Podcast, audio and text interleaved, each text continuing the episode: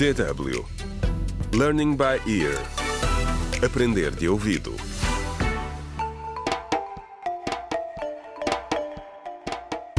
Contra o crime. Olá, bem-vindos ao sexto episódio da radionovela Contra o Crime, um desaparecimento em Picoa, escrita por Ursílio Noé. No episódio anterior, ficamos a saber que, além de Cândida, também Germano está envolvido no assalto ao armazém do carvão vegetal e que os dois não tencionam matar Félix, mas sim suborná-lo para que fique calado.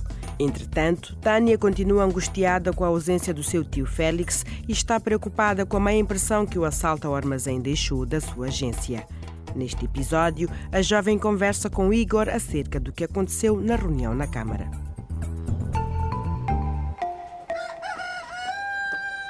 Olá, Tânia. Então é verdade.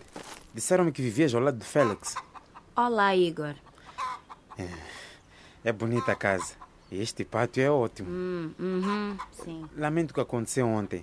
Deixei-me levar. É que todo o nosso último lote de carvão vegetal, aquele que tu requisitaste e puseste naquele armazém, foi roubado. Eu não requisitei, Igor. Só queríamos ter acesso ao carvão para o avaliar e ver que madeira foi usada para o fazer. Sim, mas desapareceu tudo. O Félix tem de voltar. Ele é o único que pode gerir este negócio. Sim. Mas eu não gostei da tua intervenção na reunião de ontem. Tu acusaste-me de ser uma ladra, paga pelo Estado para vos enganar a todos.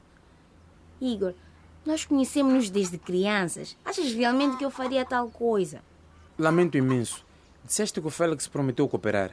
Se isso for verdade, não pode ter sido ele a organizar o assalto ao armazém, como a tua mãe disse. Claro que não. O Félix protege-me e sempre foi sincero comigo desde pequena. Lembro-me do que ele me disse da última vez que falamos. Tânia, ouve. Sobre a Agência para o Meio Ambiente e Florestas.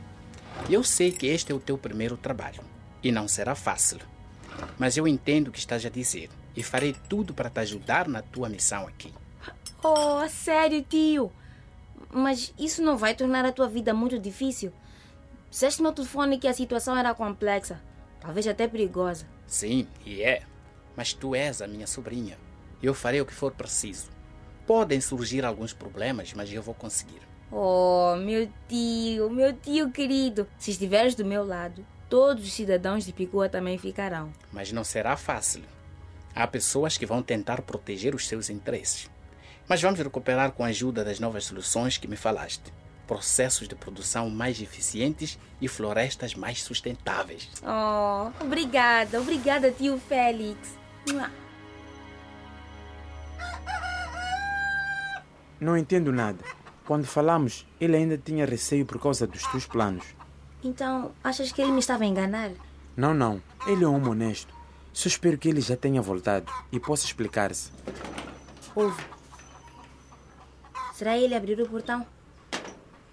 Félix! Vou ver. Ah, é a Helena. Olá, Helena! Então, Félix já voltou?